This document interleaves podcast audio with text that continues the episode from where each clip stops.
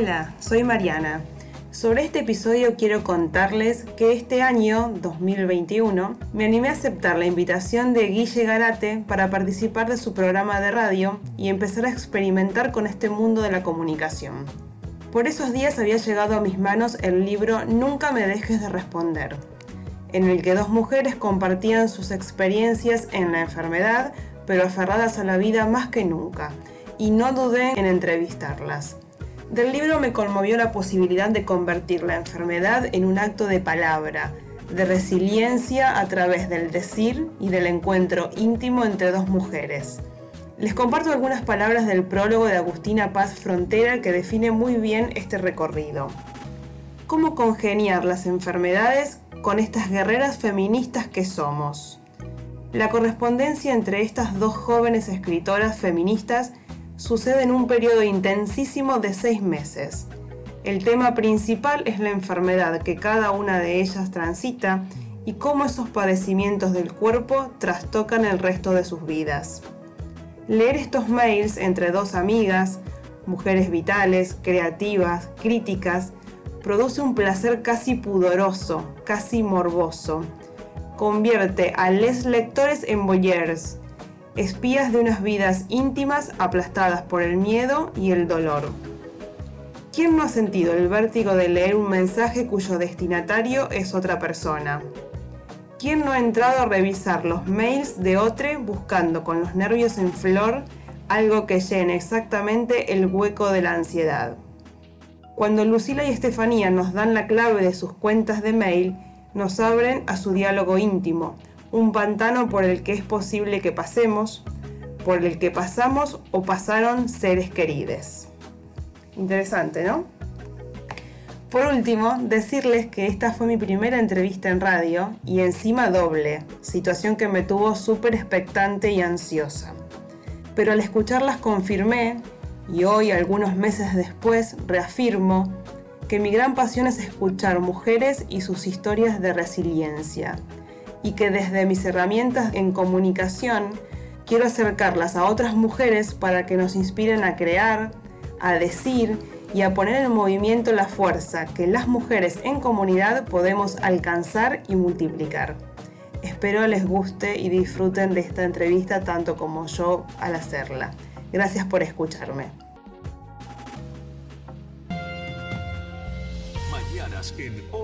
46 minutos tenemos de las 9 de la mañana, eh, bella, algo fresca, señoras y señores, en esta región eh, y hoy es martes y desde hace una semana, los martes, nos viene a acompañar Mariana Lacarra en el aire de la radio. Hola Mari, buen día, ¿cómo te va? Buen día Guille, ¿cómo estás? Bien. Sin duda, fresca la mañana totalmente, pero bueno, un hermoso día después Sí. de la lluvia que tuvimos. Sí, y nos espera buena semana a lo largo Por suerte, sí. de, de estas próximas jornadas. Bueno, eh, hoy en el inicio de este bloque tenemos que decir que tenemos invitades en este, invitadas en este Invitadas, caso. en este caso. nuestro programa. Contanos un poco, ¿de qué vamos a hablar? Bueno, eh, hoy vamos a hablar eh, con la bragadense Lucila Cuarleri y una, una amiga de Lucila Estefanía que hace muy poquito editaron un libro, salió creo que hace alrededor de dos meses acá en Bragado. El libro se llama Nunca me dejes de responder. Eh, y retrata, voy a hacer brevemente la introducción, después le damos la palabra para que nos cuenten del proceso, pero bueno, un poco retrata un periodo de intercambio que ellas tuvieron acerca de una situación de enfermedad que comparten, que ellos nos van a eh, dar más detalles, y eh, que se publicó eh, para compartir esas experiencias. Así que bueno, Bien. les damos la bienvenida y la palabra a las chicas. Bueno, las saludamos. Hola Lucila, hola Estefanía. ¿Cómo están ustedes? Gracias por recibirnos en el aire de la radio. Hola, buen día, ¿qué tal? Hola, buen día, ¿cómo están? Muy bien, muchas gracias por hacerse un rato para conversar eh, sobre esta iniciativa, editar un libro en pandemia y sobre una enfermedad que comparten. Quiero que nos cuenten, que nos pongan en situación y que nos hagan un poco la precuela del libro, digamos. ¿Cómo, cómo se fue pariendo esta idea? Lucila, bueno, no, no, comparti- no compartimos enfermedad. Yo tengo una enfermedad y Lucila tuvo otra. Claro, sí, sí. Quería decir en situación de enfermedad ambas. Eso es Claro. lo que quise decir. Sí, sí. Em, Lu, ¿querés arrancar vos? Dale. Eh, bueno, muchas gracias por la presentación y por el espacio. Eh, nosotras eh, nos conocimos en un, con Tefa nos conocimos en Buenos Aires en un taller de periodismo feminista y eh, compartimos algunos momentos de, fuimos a algunas marchas y nos encontramos en, en las calles feministas. Hasta mm, eh, Tefa ya, ya, ya, estaba enferma, ya estaba transitando su enfermedad y eh, yo en 2000, a finales de 2018, 2019, eh, me diagnostican cáncer de colon. Eh, yo sabía que, que, Tefa estaba enferma, pero desconocía eh, cuál era su diagnóstico, qué era lo que tenía, pero eh, estaba al tanto de que estaba enferma porque ella publicaba algunas fotos eh, y, y, en sus redes sociales. Uh -huh. Y mm, yo había transitado toda mi enfermedad ese verano, el 2019, el verano infierno, como yo te digo, y mm, a finales de abril, mayo, vi, me, me, me, me choqué, vieron lo, cómo son las redes sociales, que, uh -huh. que te ponen ciertas imágenes o ciertas personas, y decís, uy, y encontré una foto de Tefa que estaba eh, infundiéndose y, y me pareció como, me conmovió y a la vez me, me, me generó muchas ganas de, de comunicarme con ella y de charlar un poco sobre su proceso de enfermedad claro. y poder también, en realidad era más, es mentira que yo quería hablar sobre su enfermedad, en realidad yo necesitaba, era fue un acto egoísta, claro. yo necesitaba realmente hablar de mi enfermedad con alguien mm. que entendía que intelectualmente, emocionalmente y eh, políticamente ya, está, ya estaba haciendo un recorrido sobre su enfermedad. Claro. Y y me comuniqué por Instagram, ella me dijo, mandame un mail, ahí nos empezamos a mandar mails, estuvimos mandando los mails por seis, siete meses, donde era como un poco la tapa del libro, ¿no? Que es una trenza donde fuimos tejiendo ciertas ideas, ciertos temas, dejando todo, todo, todo abierto, como nos gusta eh, eh, en las charlas o como me gusta a mí en las charlas, como generar más puertas, más pestañas, uh -huh. no cerrar, claro. y menos con un tema que es mm, no me gusta decir delicado porque todos los temas son delicados y todos los temas pueden ser profundos y todos los temas pueden ser cuestionados, pero que en mi caso era, era algo que, que, que me había... Eh, me, interpelado. Eh, sí, me había y me, me sigue interpelando y afectando constantemente. Claro. Eh, ese fue nuestro, nuestra, nuestro encuentro después de esos yo hablo un montón, ¿eh? Me pueden cortar. Hable Después tranquilo. de esos mails, eh, eso fue durante todo el 2019 eh, que nos fuimos mandando los mails y eh, en marzo de 2020 ya eh, comenzando la cuarentena de, la, de, de, esta pandemia que no termina más, eh, empezamos a hablar con Tefa y que, nos parecía que que estos miedos, estos interrogantes, estas ideas que habíamos planteado en esos mails, sí podían ser compartidos y sí que había una sociedad o un, una sociedad no, pero había ciertas personas eh, que hoy estaban transitando debido a la cuarentena muchos de los miedos que nosotras transitamos claro. eh, en nuestras enfermedades y ahí fue que también como llegó esa foto de Instagram de Tefa también llegó Populibro y y me gusta decir, entre muchas comillas, que todo el, el proceso de edición y, y, del libro fue surgiendo de modo muy natural, ¿no? Uh -huh. eh, los procesos artísticos suelen ser muy caóticos, muy, muy conflictivos, y este, todo lo que fue edición, encuentro, y eso fue, por lo menos para mí, eh, eh, se fue dando así, como, como muy natural, fue, fueron como regalos. Bueno, buen día eh, Lucila, buen día Tefa, la saludo, soy Mariana. Hola, ¿qué tal? Un gusto Hola. tenerlas acá eh, y pensaba, bueno, a partir de la introducción que, que, nos estabas haciendo de este proceso, súper interesante, eh, preguntarte por qué el nombre Nunca me dejes de responder. Ahora, yo si bien... Ay, no nos gustaba el nombre. no nos gustaba el nombre. Te, te contamos una incidencia. Eh, porque um, en realidad fue, eh, así como comentó Lucila, que fue bastante orgánico el proceso, uh -huh. eh, yo vengo de otro palo, quizás eh, soy comunicóloga por la U, hace más, más periodista, más comunicóloga que, o sea, escribo, obvio, pero mi, mi meter estaba, o justamente nos encontramos en un taller de periodismo feminista, pues yo había recién hecho mi tesina, eh, que era un blog, un medio sobre cuestiones de, de feminismos, y, y como que la verdad no sabíamos qué nombre ponerle, estaba como muy, estaba como medio no, no teníamos mucha idea, mucha claridad. Y nos, nos acercaron ellas la idea de ponerle en un canal de responder y como que, viste que parece que, que, cabe perfectamente, o sea, mm. No pareciera eh, que necesitara más explicación de alguna manera. Y eso fue todo gracias a las editoras, porque nosotros realmente, al estar tan cerca de la obra, viste que es muy complejo separarse Y, y ver a distancia. Y por eso es siempre importante hacer estos procesos acompañadas, ¿no? Como, no, no sé, o sea, rebanco la, la edición independiente y todo eso, pero e, está bueno contar con gente que, que, le da el valor a tu obra, que una misma le da, obviamente, ¿no? Em, eh, quería preguntarles, hay una idea muy fuerte, me parece, en el libro y que de alguna manera también eh, pone en superficie determinadas cuestiones que a veces eh, a simple vista no se ven, que tiene que ver con esta cuestión de volver a conectar con el cuerpo. Quería no sé si les pasó a ambas o si es más una idea de, de una de ustedes dos, esto de eh, salirse un poco de cuando digo volver a conectar con el cuerpo, no estoy pensando en el sentido estético, o no solo estoy pensando en el sentido mm. estético, sino estoy pensando en pensarse en una integralidad, ¿no? Y, volver a escuchar. Eh, es, es, un poco fuerte esa idea, y, cuéntenos un poco para ustedes qué significa eso de volver, porque me parece que hay una mirada política incluso ahí atrás, ¿no? Seguro. ¿Por qué te parece fuerte? No, porque me parece que vivimos en, en una eh, sociedad que está bastante distanciada de...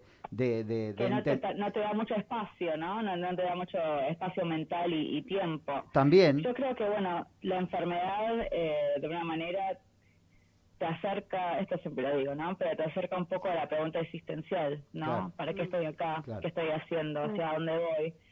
Y al estar tan intervenidas las dos, corporalmente, ¿no? Yo con, con, mis infusiones y mis resonancias y, todo lo que conlleva tener esclerosis múltiple, que by the way, les tiro el dato, mm. el 30 de mayo es el Día Internacional de la, de la Visibilidad de la Esclerosis Múltiple, eh, porque la verdad que es una enfermedad muy poco visible, eh, no tiene tanto punch, que las enfermedades porque es invisible, ¿viste? No te, no te das cuenta.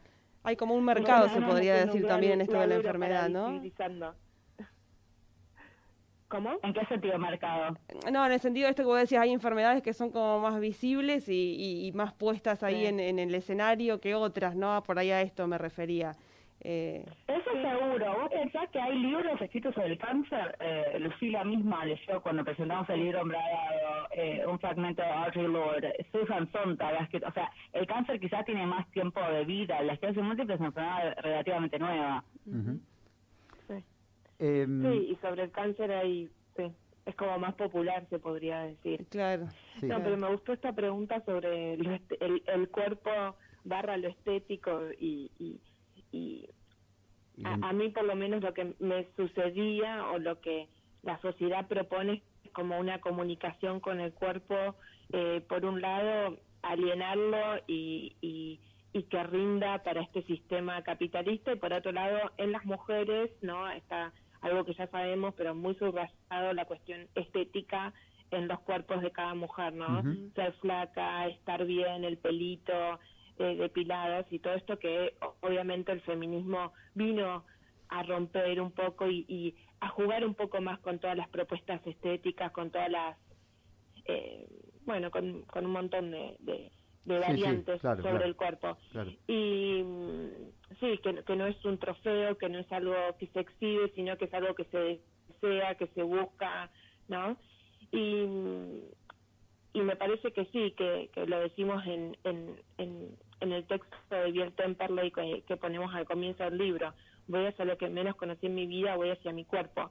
Porque, por lo menos a mí, como decía Tefa, que, que cuando uno está enferma el cuerpo está constantemente y totalmente intervenido. Yo tenía una colostomía, cosa para mí eh, que, que te o sea, eh, que, te intervenga más que eso, ¿no? Yo estaba cinco meses con algo que salía de mi cuerpo, que era algo completamente médico, donde yo veía parte de mi cuerpo interno todo el tiempo frente al espejo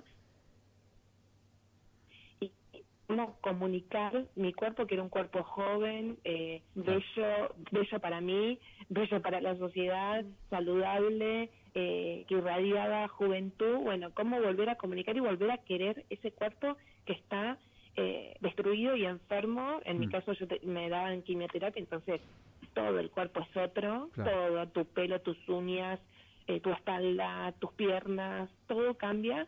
Y cómo seguir queriéndolo y seguir diciéndole, eh, por lo menos a mí, como ser amable, que es una palabra que aprendí de Tefa que habla mucho, no, sé si te das cuenta, pero decís mucho, ser amable, mm. como ser amable con ese cuerpito que está reventado. Eh, y que no, fui yo sola la que lo reventó ni la quimioterapia porque estamos a favor de la ciencia y, y, obviamente sino muchas cosas que lo fueron reventando de a poquito no y que naturalmente lo damos que está bien y en realidad hay que empezar a abrir pestañas y decir che esto está bueno esta esta comida está buena este trabajo está bueno para mi cuerpo esto está bueno para este lugar está bueno para mi energía corporal. Bien, y, ahí me, gustaría... Que también, si puedo hacer un comentario más, eh, me parece que, mm, que también eh, me parece muy pesado para la psiquis de una tener que estar constantemente en contacto con el cuerpo. me parece que que, que creo que lo que proponemos con, con Lucy a partir del libro que publicamos es más bien eh, una práctica, ¿no? Y como, como toda práctica tiene sus momentos. Entonces hay momentos, y es también en un momento del libro, lo digo, no, no, es un camino pavimentado de cada, ¿entendés? Tiene zigzags, eh, la relación con el cuerpo y lo que uno se hace cargo de su cuerpo y no. Entonces, pues nada, no, tampoco, porque si no suena como, como, no queremos nada que suene a obligación. es tremendo decirlo, pero mandato. sino cosas que, que, buscamos y que, que, que, que hacemos porque queremos de alguna manera. Claro, claro. Y ahí también, eh, ahora que, que, mencionás esto, en algún lugar, momento del libro, hacen referencia a esto de una especie de deber ser en cuanto a eh, la enfermedad y, a cómo hay que vivirla, ¿no? En un momento, creo que vos, Tefa, decís, eh, no quiero ser una, una, buena enferma, o lo comparás un poco también con mm. esta cuestión de ser una buena feminista. E-, esa frase, me gustaría ser una enferma de mierda, es fuerte. Una enferma de mierda, exactamente. Es así Pero realmente, y bueno, chicos, pero yo estoy enferma hace mucho tiempo. Y yo ya no, hace seis años, y yo ya no, no, no sé si me, a ver, amo a mi médica, amo mi tratamiento, está todo perfecto, mm. pero, viste, no, porque como no se sabe mm. cuál es la causa de lo que tengo y que tienen que ver con todas estas enfermedades nuevas que aparecen que son autoinmunes, es como que mm, eh, la recetita que te pasan, más allá de, de, tratamiento médico, ¿no? Como más formal, eh, más alopático, las recetas que te pasan eh, son un horror, qué sé yo, ¿viste? Tenés que, esto que dice Luz siempre, lo del jugo verde, que por suerte a mí no me pasó, o, ¿viste? O, que tenés que meditar, o tenés que hacer yoga. Eh, estuve hablando la semana pasada con, con gente de EMA, que es esclerosis múltiple argentina, y decían, claro, que al principio, al principio, hace años, no sé, 15 años, le decían a todo el mundo que se diagnosticaba que hagan yoga. Hmm. y yo no puedo pensar en cosas más aburridas que hacer yoga. Claro. ¿Entendés? Entonces, qué sé yo, en ese sentido ser un poco una enferma de mierda, porque que, que vivir tu vida como te sale y como te guste, y no con los deberes seres, los mandatos, porque hay muchos mandatos acerca de lo que es ser enferma. La gente ve muy moralmente la enfermedad aún hoy, sí. ¿no? Estamos hablando del siglo XXI. Claro. Entonces, qué sé yo, me parece que todo eso tenemos que empezar a, preguntárnoslo al menos. Sí. Eh, Lucila... Quiero decir que como a, yoga a, Tefa le parece aburrido yoga, yo hago yoga hace 11 años y me parece que eso está bueno, ¿no? Como que lo que a uno le sirve y a lo que el otro le sirve, porque también en la, en la enfermedad se pierde al individuo y de repente no sos más un individuo, sino que sos un paciente que tenés que responder a lo que dice este médico que tiene 10 pacientes por día, entonces tiene algunas recetas medias parecidas con cada uno y, y vos decís, bueno, pero pará, yo soy yo soy Lucila, eh, me gusta esto, no me gusta lo otro, eh, no coincido con esto, como digo una boludez, ¿no? Pero digo una pavada, pero cuando te dicen, bueno, se te va a caer el pelo y te lo dicen así, yo sé que a un hombre o que a muchas mujeres no les importa. Tipo, yo cuando me hacía quimioterapia había muchas chicas jóvenes que se abapaban y tipo se tenían y estaban re felices. Y para mí era un montón eso. Entonces, como que cada una eh, transita su enfermedad, vive su enfermedad y obviamente la vida, porque la enfermedad forma parte de la vida, porque este concepto de salud y enfermedad es rarísimo. Mm. Ahora, en este momento, que para mí es muy gracioso esto de ser asintomático, no estar enfermo y no saberlo, mm. pero sí poder contagiar. Es también muy gracioso de, bueno, estos, estas enfermedades silenciosas como el cáncer, que vos puedes estar incubando una enfermedad durante años, no tener ni idea, creer que estás haciendo las cosas bien, porque también eso, yo hago las cosas bien, por eso no me enfermo. Eh, a mí me gustaba mucho que mi viejo siempre decía, eh, yo siempre hice las cosas bien para mis hijas, por eso les fue bien. Y cuando yo me enfermé de cáncer, mi papá lo dejó de decir. Porque mi viejo era mucho, yo les di buena alimentación, yo les di eh, dinero, yo les di viajes, yo les di esto.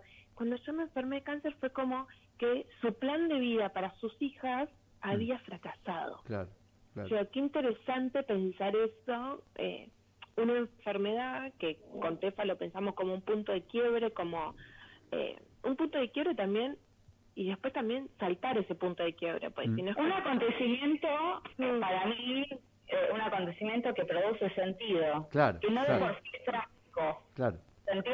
Sí, sí, sí. Hay un antes y un después. Sí, pero y, también, viste, a mí me parece muy peligrosa esta idea de ser detective por la vida de una misma, decir dónde hice mal.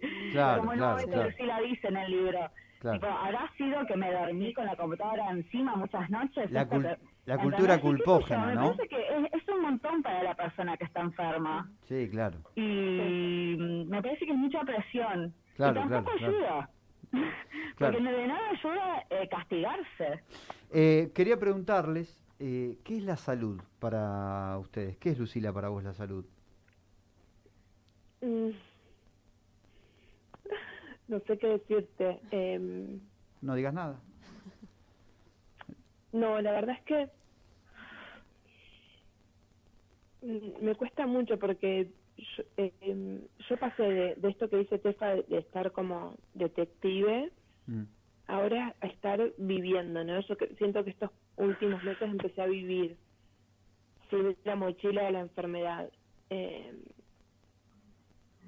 y la salud también es, es algo que busco todos los días, pero también que a veces necesito olvidarme del concepto de salud para poder vivir. Mm. Eso, eso pienso. Claro. Mira, yo soy un poco más, claro. Perdón, terminé de ver. Eso, lo, lo, lo, lo no eso hmm. no, no, no sé mucho no sé mucho más Tefa claro eh, a mí me parece que bueno una buena un buen punto de partida es la definición que da la OMS la hmm. Organización Mundial de Salud de eso de la salud que justamente no dice que es no tener enfermedades dice que es un estado de bienestar físico social y mental. Eh, y yo creo que la idea de salud debería parecerse más a eso, y que no sea dicotómico esto de la enfermedad de la salud. Porque uno puede estar enferma y tener salud mental, por ejemplo, o uno puede estar eh, saludable, supuestamente, y tener todos los líos y problemas del mundo segundo, viste, que te afecten. Entonces, viste, no está, para mí no es tan determinante esa línea. Para mí el problema es cuando las personas, y justamente ahora que estamos en un momento que la verdad que si lo hubiéramos planeado, por suerte no lo planeamos y salió todo así, pero si lo hubiéramos planeado no puede haber sido mejor este momento que todo el mundo de pronto tiene que estar guardado en sus casas para preguntarse, bueno, ¿de qué estamos hablando cuando hablamos de salud? ¿De qué estamos hablando cuando hablamos de enfermedad? ¿Existen puntos donde se intersectan? Eh, realmente son tan distintos o están en un espectro. ¿Viste? Me parece que, que, esa mirada, esa mirada crítica hacia la, hacia la salud de la enfermedad es la que me interesa a mí abordar y la que abordamos con Lucila en el, en el libro. Y nada, con todos estos reportajes que por suerte nos, nos vienen haciendo, muchas gracias por esta entrevista, eh, podemos ir como comunicando desde nosotras, que son dos vivencias muy pequeñas, que no son totalizantes, eh, pero para mí realmente sirven porque no se escribe sobre la enfermedad en la juventud. no es tabú. ¿Viste? Y entonces la gente nos mira con, con tragedia. Y la verdad es que no. Sí. Bien. Eh, me gustaría preguntarles, eh, para ya para ir eh, cerrando, hay una frase en el libro muy fuerte, me parece, que dice cómo congeniar las enfermedades con estas guerreras feministas que somos. ¿No? Y, un poco lo que pone también en cuestión es una, mirada desde el feminismo de la autosuficiencia y del tener que, del empoderamiento y cómo, cómo se vive esto ante la situación de enfermedad, ante la situación de necesitar de cuidados eh, no sé si, Lucila, ¿querés contarnos algo más para empezar? Em, me, eh, eso eso lo, lo, lo, lo, escribe Agustina en el prólogo, exacto. Que es precioso el prólogo y, y, creo que nos ayudó, así como Tefa dice que las entrevistas también nos ayuda a repensar y seguir eh, comunicando lo que vimos, también el prólogo fue como que a mí por lo menos me ubica, una vez por semana lo leo. Ah, ok. Soy como fanática de ese prólogo. Pero um, me parece que, que, eh, que, bueno, que algo que ya sabemos que todos eh, los lugares de cuidado, de sostén, siempre recaen en la mujer. El feminismo viene a, a no decir si eso está mal o está bien, sino decir, che, presten atención a esto, esto hay que pagarlo, esto hay que darle lugar, esto hay que agradecerlo, eh, porque siempre los lugares de cuidado de los niños o los lugares de cuidado de, la, de los mayores recaen las mujeres. Eso por un lado, y por otro lado, eh, por lo menos a mí, yo estaba en un proceso, creo que también Tefa eh, cuando nos empezamos a escribir los mails, yo estaba en un bache, ¿no? Como en un momento de mi vida que había dejado de laburar, lo digo en el libro, y me había tomado como ese año sabático, que hago referencia a un libro que se llama Mi año de, descanso y relajación, que es buenísimo, eh, que también es de una feminista norteamericana, que dice, yo para escribir este libro, que yo creo que también necesité para escribir esos mails a Tefa, tuve que correrme del, del, lugar común del feminismo de que yo podía con todo. Porque eh, para poder estar tirada, boludeando y paseándose por la casa y tranqui intentando tranquilizar eh, la, la maquinita de la cabeza y de todo lo que tenemos y podemos hacer ahora, eh, porque estuvo muy bueno Adriana cuando nos entrevistó en la presentación de, de Embragado, que dijo, nosotras, mi generación, luchaba por trabajar. Y ustedes en el libro parece que al comienzo dicen que no tienen ganas de trabajar, que tienen ganas de parar. Y en realidad eh, yo amo trabajar, sé que Tefa también y me encanta hacer lo que yo hago y dedicarme al arte todo, pero había, era como... Eh, sí, una necesidad. Eh, un constante... Eh, un constante laburar y hacer porque el momento es ahora, porque las oportunidades son ahora, porque por ejemplo, en mi caso que escribo y hago teatro, los concursos de teatro feminismo, feminista y de dramaturgia feminista son ahora y tenés que estar, y hay como una obligación eh, que eso física y mentalmente a mí me agotó, ¿no? y, y, no estaba preparada para hacerlo. Entonces, eh, congeniar eh, mi, mi cuerpo débil e imposibilitado para hacer un montón de cosas, cómo congeniarlo con eh, con esa feminista que fui. ni, bien a mí eh, ni bien a mí me operan y me diagnostican, yo había ganado un concurso para que me iban a publicar una novela, una obra de teatro que había escrito. Pero eh, yo tenía, se publicaba la obra de teatro que se llamaba Indómita y yo tenía que dirigirla. Mm. Cuando eso fue a finales del 2018, yo mando un mail al concurso y digo muchas gracias por haberme elegido, había quedado seleccionada eh, eh, entre 300 obras había quedado seleccionado con cuatro dramaturgues y me dicen, bueno, pero vos tenés que dirigirla así o así. Yo dije, mira, no puedo dirigirla porque estoy en una, una clínica acostada. Me dijeron, bueno, quedaste descalificada. Uy. Y yo digo, la eh, torpeza, violencia, fue terrible para mí en ese momento. Ahora a la distancia digo, bueno, todo eh, no importa, más de una Es vez he algo. Mandar, es por algo, ¿no? Viste, como esa... No, pero bueno, termina siendo para algo. Sí, Sí, por fue un supuesto. aprendizaje, ¿no? En el momento, me- eh, sí, pero en el momento fue catastrófico Claro, porque yo estaba claro. internada con morfina pensando en eso, porque era la primera vez que me iban a, a publicar.